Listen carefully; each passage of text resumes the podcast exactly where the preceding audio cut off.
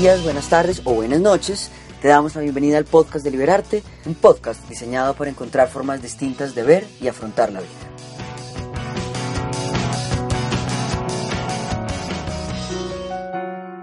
Pues nada, estoy aquí con, con Michael. Eh, le doy la bienvenida a Michael, pues muchas gracias. Gracias a ti. Por, por pues darnos este, este tiempo, lo valoro un montón. Creo que es una, para nosotros es muy importante tenerte acá. Y pues nada, no voy a adelantarme, no voy a decirles absolutamente nada de quién es Michael y voy a dejar que él mismo eh, pues ponga su voz en juego. ¿Quién es Michael? ¿Quién es Michael? Dios mío. Eh, bueno, mi nombre completo es Michael Mejía, soy un artista neoyorquino, pero crecí acá en Colombia, en Bogotá. Y pues recientemente estuve en un programa que se llama Skin Wars con RuPaul Charles de Drag Race y con Rebecca Romaine de uh, X-Men, que ella fue Mystique, la que se transformaba en todos. Y después de ahí como que tuve un poco de luz y me diagnosticaron con VIH y después del diagnóstico entonces me hicieron una entrevista con Plus Magazine, que es específicamente dirigida a personas con VIH. y, y, sí, ¿no? y después de eso como que me volví un activista en cuanto al VIH y quiero pues compartir mi historia con las personas para que se inspiren un poco. eh, ¿Cómo empiezas tú? Porque, bueno, muchas veces cuando eh, a, a, a, uno le diagnostican con VIH eh, y entra uno como en ese momento, como en esas primeras eh, etapas, digamos, ¿cómo pasas tú de esas primeras etapas a decir, yo quiero ser un activista y que las personas se inspiren con mi historia? Muy buena pregunta. Bueno, pues yo fui diagnosticado en julio de este año, o sea, muy recientemente, hace seis, cinco meses. Y yo estaba en Europa con los amigos y, o amantes.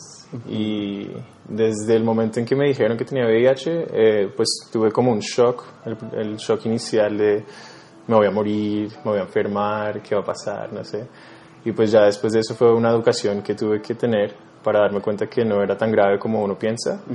y, en, y, no, y me di cuenta después de eso que no era solo yo el que pensaba así, era todas las personas, todos mis amigos, mi familia, mi mamá, como que las personas no están educadas en cuanto al VIH, no saben qué significa tener VIH hoy en día. Y pues me di cuenta que la enfermedad en realidad es el estigma que hay contra el VIH y no la enfermedad, no el virus como tal. entonces, entonces sí, yo dije, no, pues, ¿cómo no voy a hablar de eso? Si pues ya tengo como un perfil público grande, necesito como educar a las personas. Claro, entonces si te entiendo bien, parte de lo que pasa es como toda esta luz que tú tenías por todo el, el, el como que el proceso que habías pasado previamente del reality y tal, uh -huh. eh, tú dices, pucha, esta es la plataforma perfecta para que empezara a combatir el estigma. Más que solamente como hablar del VIH y tal, es empezar a decirle a la gente, hey, necesitamos hacer algo sí. porque lo que nos está jodiendo es el estigma. ¿Te estoy entendiendo bien? Perfecto. Okay. Perfectamente. Okay. Sí, no, y es que es una cosa grave, uh -huh. es una cosa grave. La gente tiene un como pavor, sí. un temor enorme a, hacia las personas y hay con VIH hay discriminación. Uh -huh. eh, incluso creo que hay, hay ciertas personas que las han discriminado en cuanto a su trabajo, los echan del trabajo porque uh -huh. tienen VIH, no se les acercan, cosas así. Afortunadamente, yo soy gay, soy un hombre gay de 26 años. Afortunadamente, en nuestra comunidad eh, somos más educados en cuanto al VIH, pues porque hubo una epidemia enorme en los 60, 70, 70. Sí. Y, y pues hemos lidiado con esto y batallado pues muchos años. Entonces somos abiertamente como, como libres de hablar de cualquier cosa en cuanto al sexo y el VIH y otras enfermedades de transmisión sexual. Pero, pero sí, lo que pasa es que las personas no están informadas. Entonces hablemos un poco de qué es el VIH, ¿cierto? Uh -huh. El VIH es una eh, es un virus de inmunodeficiencia humana sí. que ataca las células blancas del cuerpo, que son las que defienden nuestro cuerpo de cualquier eh, virus, enfermedad o bacteria, y se multiplica. Entonces el virus se multiplica y ta, ta, ta, ta, ta y cada copia ataca a una de las células. Y eh, se puede demorar como hasta 10 años más o menos hasta que tu cuerpo ya no se puede defender de una enfermedad y te da una enfermedad y eso se llama una enfermedad oportunista, como puede ser, digamos, una gripa que se convierte en una neumonía.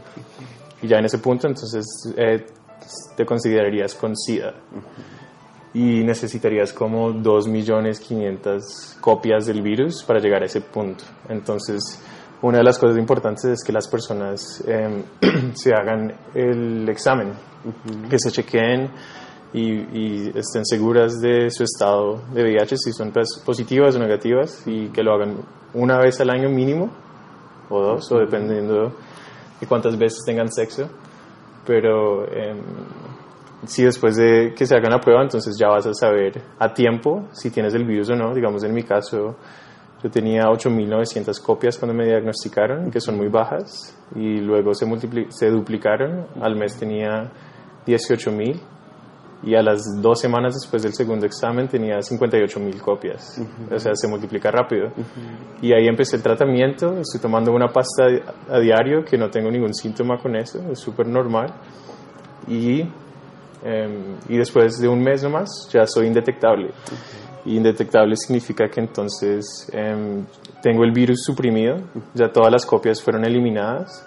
Si me hago un examen de VIH sale negativo y si tengo sexo con las personas eh, sin protección, el riesgo de transmisión del virus es muy mínimo, casi inexistente. Entonces, las personas que en realidad están transmitiendo el virus son las personas que no se hacen exámenes y que no saben su estado de VIH y son positivas. Y que no están en tratamiento tampoco. o las personas que son VIH positivas y no están en tratamiento pero idealmente todas las personas están en tratamiento y se están cuidando. Pero lo que pasa es que las personas no hablan del VIH, no hablan del sexo, entonces ni siquiera empiezan un tratamiento, digamos, hay casos de jóvenes, adolescentes que no le cuentan a sus papás y no buscan el medicamento porque por temor a aceptar que son gays o aceptar que tienen el virus. Michael, ahora que hablábamos del, del estigma, Claro, yo creo que tú y yo podemos eh, dimensionar qué es esto del estigma, pero a nosotros nos oyen distintas personas, mujeres heterosexuales, mamás, eh, hombres heterosexuales, no solamente hombres gay o, personas sexualmente diversas. Para que alguien se pueda hacer una idea de qué es esto del estigma, tú podrías contarme como, pues, más que contarme, ponerme como un ejemplo o hacerme un símil para que alguien que está oyendo el podcast pueda decir, juepucha, que pueda dimensionar. Cuando nosotros hablamos de estigma, ¿a qué nos estamos refiriendo? Sí, claro. Pues digamos, en este caso hablamos del estigma del VIH específicamente. Eh, hubo una epidemia y se murieron millones y millones de personas. Entonces eso genera un temor en las personas y el estigma es, si digamos, voy a poner un ejemplo que pasó en, en la vida real con una amiga. Fuimos al cine, una amiga que quiero mucho, nos sentamos a ver la película y compartimos una gaseosa grande. Y yo tomé de la gaseosa con el mismo pitillo y luego ella fue a tomar y me pasó por mi mente, yo dije, Dios mío, ¿será que se le va a pasar el virus por saliva? Y yo dije, no, no, eso no se pasa por saliva. Y, y luego, pero lo pensé y yo dije, ¿qué tal que sí? ¿Qué, ¿Qué va a pensar ella? ¿Qué estará pensando ella? Y bueno, y se terminó la película, salimos, hablamos y ella me dijo, oye, te tengo que contar algo. Cuando yo fui a tomar de la gaseosa, yo no estaba segura si el virus se me iba a pasar por, por medio de la saliva. Y no sé, y la verdad es que no sé. Entonces, eso es un temor que se genera por, por un estigma hacia, el, hacia el virus, ¿no? Pero la realidad es por falta de información, falta de educación. Okay. Entonces, digamos, eh, en cuanto a ese tema, son seis formas en las que se puede transmitir el virus, que es la sangre, el semen, el presemen, fluidos vaginales y fluidos anales y leche materna. Entonces no es por saliva, te puedes besar con las personas, no vas a contagiarlas, eh, puedes abrazarlas, tocarlas. Incluso hay personas que ni se le acercan a las personas porque creen que tienen VIH o si tosen o, estornudan, tienen miedo. ¿sí? Eso es un estigma, eso es el estigma. ¿no? Cuéntame, Michael, si por ejemplo eh, una, una amiga, una persona, un chico dijera, no, no, no, yo no quiero estar eh, como muy cerca de Michael porque entonces tiene VIH y tal, ¿de qué se estaría perdiendo esa persona? Uy, no, pues uno tiene que aceptar a todos tal como somos, ¿no? el, el VIH yo lo veo como simplemente un virus, es algo muy mínimo. Em, y, pero hay enfermedades eh, que en realidad son enfermedades, porque esto es solo un virus. La verdad es que uno con VIH no está enfermo, y no cree que uno está enfermo, pero eso es, eso es una discriminación enorme. La persona es muy ignorante y no debería hacerlo. Em, cada quien tiene su historia y cada quien eh, tiene algo que compartir en este mundo. Y pues si uno se detiene en cuanto a sus goles y metas, em, sin importar que si tienes un virus o cualquier otra cosa, entonces obviamente te estás perdiendo de, tu vida tú, tú, mismo. Y si estás haciendo, si, si tú haces eso, a lo mejor esa persona que está juzgando está haciendo eso con ella misma, ¿no? Porque si tú tienes una mentalidad abierta y aceptas al mundo y te aceptas a, ti mismo, no juzgarías a otra persona. A lo mejor esa persona se juzga a sí misma, ¿no? Y tiene una mentalidad cerrada. Pero sí, ¿no? Cuando tú me hablas de eso, tú me hablas de, pues, de la historia personal, ¿no? Que todos tenemos una historia, todos tenemos como una vida, todos tenemos... Cuéntame, ¿qué cosas en tu historia te permiten ser el hombre que eres hoy en día? Que te permiten ser un, un hombre abierto, que te permiten ser un hombre orgulloso de quién es, que te permiten ser un hombre sensible, que te permiten ser un hombre que se inquieta por otros y dice, juepucha, no me puedo quedar callado y tengo que em, inspirar a otros y permitirle a otros que venzan el miedo, que bueno, etc, etc, etc. ¿Qué es esto de tu historia que te hace ser ese hombre que eres hoy en día? Em, me, encanta que hagas esa pregunta porque me doy cuenta de la respuesta y, estoy muy feliz y orgulloso de que afortunadamente tengo la mejor madre del mundo. Mi mamá ha sido como un apoyo y un soporte enorme desde pequeño yo tengo fotos que estoy vestido con, con, un vestido largo al lado de mi hermana porque yo quería ponerme vestido y ella me dejó o me quería meter en un balde de pintura y no era lo más saludable pero pues ella me dejó hacerlo por, por dejarme expresarme ¿no? y como que ella hizo que yo tuviera un, una libertad en, en, la forma que me crió nunca nos pegó nunca nos regañó a mí y a mi hermana eh, siempre nos dio mucho amor, apoyo y como una confianza de poder contarle a ella absolutamente todo. Entonces, sí, yo creo que es mi mamá. Y lo que pasa es que las personas ahora, hoy en día, en especial acá en Colombia y en otros países latinoamericanos por la religión y por el catolicismo, entonces todo es pecado, ¿no? Entonces, en especial para un chico gay, o sea, los niños ni siquiera le cuentan a los padres que son gays. Tengo amigos que tienen mi edad y viven con la mamá y la mamá ni siquiera sabe que son gays. Y es como, yo digo, Dios mío, pero ¿cómo no vas a compartir una, algo tan lindo con, con tu familia, con la persona que dio a luz que te trajo este mundo. Por supuesto, por supuesto. Sí, entonces, em, un apoyo familiar es muy grande. Entonces, sí, ella me, me dio la libertad de hacer lo que quisiera. Y he llegado muy lejos con eso, he hecho cosas muy locas. Como que, si te entiendo bien, Michael, en el momento en el que tu mamá te permite a ti ser libre, y expresarte sin ponerte como etiquetas de no, si se pone una falda está tal, o si haces, que te expreses tranquilamente, tú empiezas a crecer con esta idea de libertad, no solamente para ti, sino para otros también, que era lo que tú decías. Ahora, si alguien me discrimina a mí, posiblemente se está discriminando a él mismo o a ella misma, ¿no? Eh, ¿Cuál ha sido la ganancia para ti más importante de poderle dar como este pase de libertad a las demás personas? Uy, no te imaginas, em, yo me despierto todos los días y leo yo creo que por ahí unos 10 mensajes a diario eh, de personas que me siguen en, en, Instagram, Facebook o lo que sea, que, eh, ¿cómo se dice? By the way. Eh, a propósito. A propósito, eh, si quieren seguirme, mi Instagram es Michael Mejía Art. El apellido es M-J-I-A y luego A-R-T. Y sí me llegan mensajes como 10 mensajes diarios, algunos son muy poéticos. y me llegó uno que leí con mi mamá justo a mi lado porque estaba como aterrado. Era de una señora que tiene seis hijos. Y fue como un poema, eran como cuatro párrafos. Y ella me dijo como, gracias por lo que haces, gracias por tu arte, el amor que tienes hacia tus amigos, tu familia, tu mamá y las personas se nota en cómo te expresas. Em, has inspirado mi vida y, y, ojalá que mis hijos puedan ser como tú, cosas así. Entonces lo más gratificante ha sido como el apoyo y el amor que me han dado las personas que siguen, me siguen en redes sociales y me apoyan con, cualquier decisión que tome. Ok. Sí. Michael, si yo le preguntara a tu mamá, ¿qué es lo que más respeta de ti? ¿Tú qué crees que ella me diría? Mi mamá. Yo creo que sería exactamente lo que estamos hablando, como Ajá. que soy libre y no me importa lo que las dos personas piensan. Y pero sabes que llegar a ese punto no fue fácil porque me importó mucho lo que las personas pensaban por muchos años. Ajá. Eso te iba a preguntar, Claro, porque sí. estamos hablando y pareciera que esto es un proceso como natural, ¿no? Como si me metí en el balde de Nací. pintura y salí libre Sí, y me sí, puse...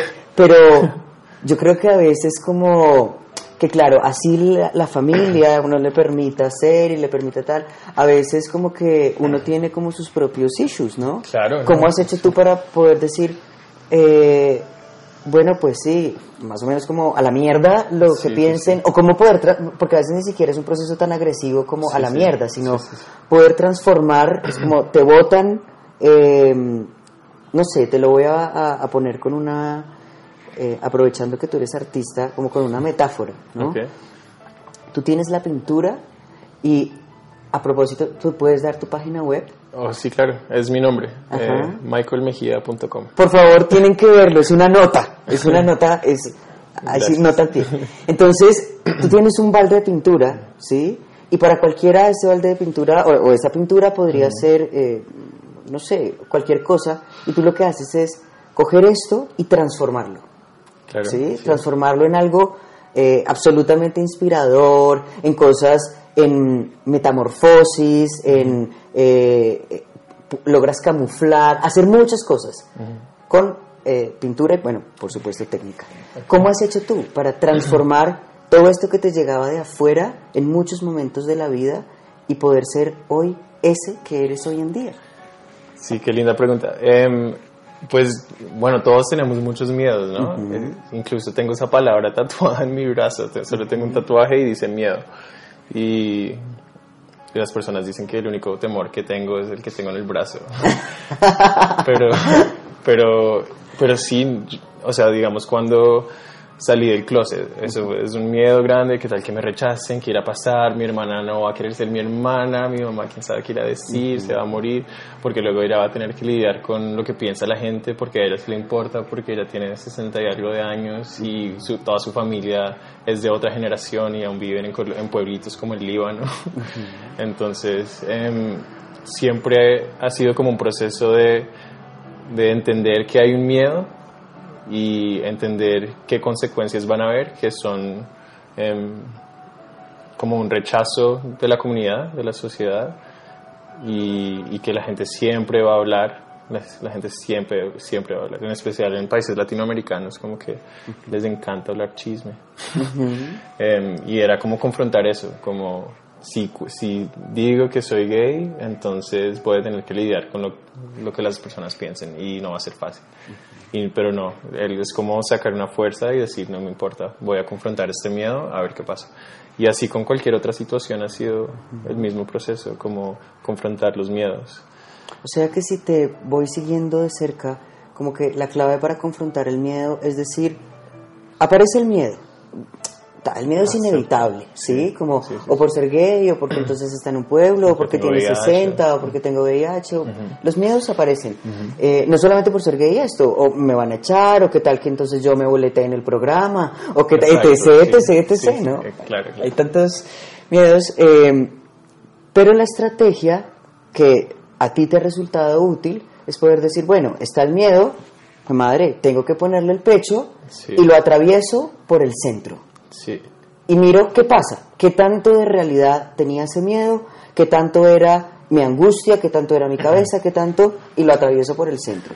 Y ahí como que lo sacudo, y mi- como cuando uno coge los árboles, los sacude, los sacude y mira Sí, sí, sí. qué frutos quedan. claro. ¿Te estoy entendiendo bien? Sí, exacto. ¿Y qué frutos salen? ¿no? Porque también salen unos muy deliciosos, un manguito o algo. Em, cuando uno tiene esos miedos, generalmente es porque sabes que estás haciendo algo o que te apasiona o que te gusta o que te va a hacer mejor persona o a las demás personas les va a influir. Y si lo generalmente es algo bueno, ¿no? O pues no sé, supongo que las personas también tienen miedo a hacer cosas malas, pero idealmente en esos casos no lo, no lo harían. pero, pero sí, em, cuando tienes esos miedos y los confrontas, es gratificante después el resultado. Porque tú vas a crecer como persona y vas, y vas a ver un cambio en ti mismo y así mismo vas a tener experiencia confrontando los miedos. Entonces, la primera vez que confrontas un miedo, ya va a ser más fácil la segunda y la tercera y la cuarta y la quinta vez. Ah, entonces lo que va pasando es que te vas volviendo un domador de miedos. es un dominatrix de, de, miedo. sí, sí, sí, sí, tal cual. Sí, qué chistoso. Pero sí, así mismo uno logra ser una persona transparente y libre. En este momento yo tengo un perfil público, o sea, yo soy la persona más transparente que conozco. Todo, o sea, no hay cosa que los demás no sepan de mí mismo, creo. Y, y es muy bueno uno compartir la historia de uno, hablar tranquilamente. Eh, de tantos problemas que hay porque las personas están en negación en muchos casos, ¿no? No podría dejarte eh, pasar por este espacio, Michael, sin... Hay algo que yo percibo, y no sé si tú lo hayas visto, pues también, y es que uno de los primeros miedos de las personas es hacerse la prueba. Y a veces, eh, precisamente hablando de los miedos, ¿no? Y a veces dicen, no, no, yo no me hago la prueba porque qué tal que salga positiva. Y entonces pueden durar años, pero entonces, claro, ojalá este, yo no me hago la prueba, que tal que salga positiva, a uno lo dejara tranquilo, ojalá funcionara así. Cada día piensan en, no, no, yo tengo VIH, pero no me voy a hacer la prueba porque qué tal que salga positiva, y están todo el tiempo en una angustia existencial batallando entre estas, como entre estos dos dilemas. Em, si en este momento hay personas que nos están oyendo, que están pasando como por esta angustia de no me quiero hacer la prueba porque qué tal que salga positiva, pero al mismo tiempo, fue pucha, yo creo que de pronto eh, pude haber tenido prácticas de riesgo, etc., etc., etc. ¿Tú qué le dirías a esos hombres o esas mujeres que están como con ese miedo en este momento instalado, que a veces no se lo pueden hablar con nadie? Claro, eh, bueno, esa ansiedad que tienen obviamente viene de algún lado, ¿no? No está ahí solo porque sí. Viene porque sabemos que murieron muchas personas por el SIDA. Eh, pero en cuanto a eso, hay un dicho que es como, eh, si tienes un problema y el problema tiene solución, entonces ¿por qué te preocupas? Y si tienes un problema y el problema no tiene solución, entonces ¿para qué te preocupas? Si ya sabes, ¿no? Tienes que aceptar.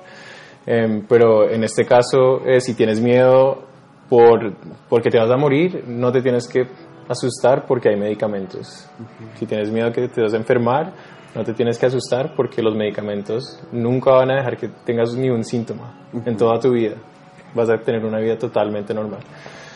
con tal de que te cuides. Pero si no te vas a hacer la prueba, obviamente te vas a enfermar y hasta te puedes morir, como hay, lo pasa en muchos casos donde eh, hay países que no hay medicamentos. Eh, entonces puedes tener miedo por eso, o puedes tener miedo porque sabes que no utilizaste condón las últimas cinco veces que tuviste sexo con tres tipos diferentes o mujeres o lo que sea. Entonces, si ese es el miedo, entonces pues ponte un condón la próxima vez que tengas sexo y hazte la prueba, así quedas tranquilo y utiliza condones. Y si no vas a utilizar condón por X o Y motivo, hay un medicamento que se llama PrEP y previene la transmisión del VIH a cuerpos que no tienen VIH. Entonces es una pasta que te, la tomas todos los días a diario como un anticonceptivo, pero para VIH. Y, y, entonces si no vas a utilizar condones, entonces utiliza PrEP. Pero recomiendo que utilicen condones porque PrEP no te previene la transmisión de otras enfermedades de transmisión sexual como el herpes, el la sífilis, la gonorrea, el virus del papiloma. hepatitis, el virus del papiloma, exacto. Em, pero entonces por eso mismo, si tienes ansiedad porque no te protegiste, entonces pues protégete, hazte la prueba y protégete. Entonces es, es, eso, ¿no? Uno tiene ansiedad porque uno no está teniendo control sobre la ansiedad misma, pero uno lo puede hacer.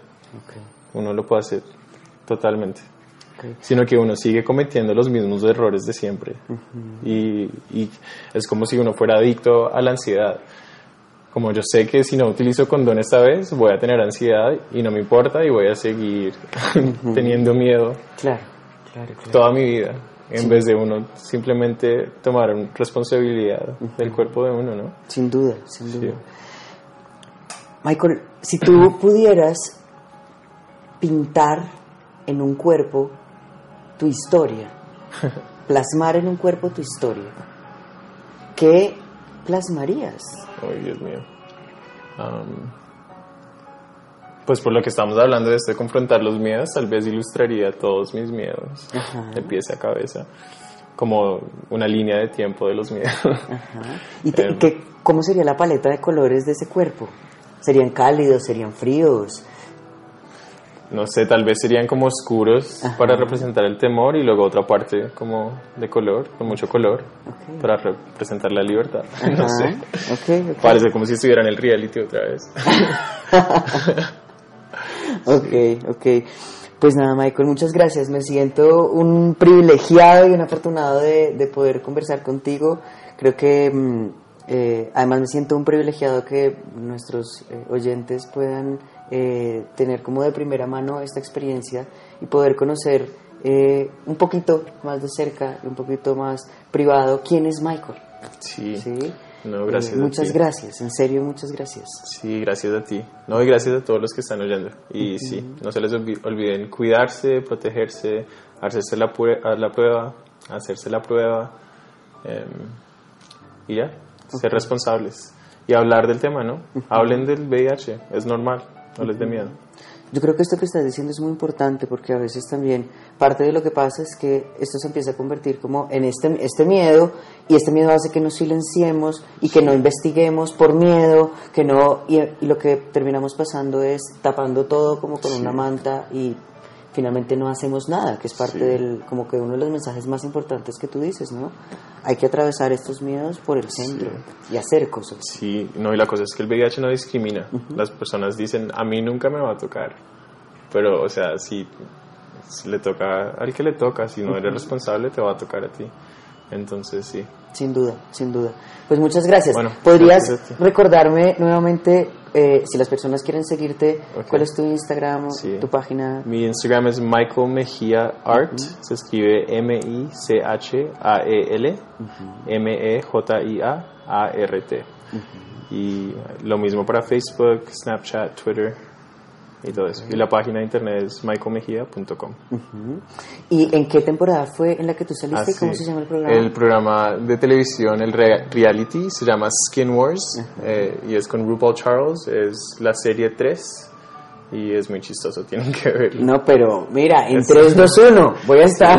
Está en Hulu, en Netflix, no sé si en Latinoamérica, pero lo pueden encontrar si cambian la IP Ajá. de su Netflix o lo pueden piratear de alguna manera, no sé. Se- seguro, Sí. seguro. Bueno, pues nada, Michael, muchas gracias. Ok, en serio, gracias a muchas ti. gracias. Ok, gracias a todos. Chao. Bueno, y ustedes, chao, no se pierdan el, el siguiente podcast. Eh, y pues gracias por este, por oír esto y por seguirnos, por supuesto. Muchas gracias. Chao, chao. Si quieren contactarnos, recuerden que pueden ingresar a www.liberarte.co.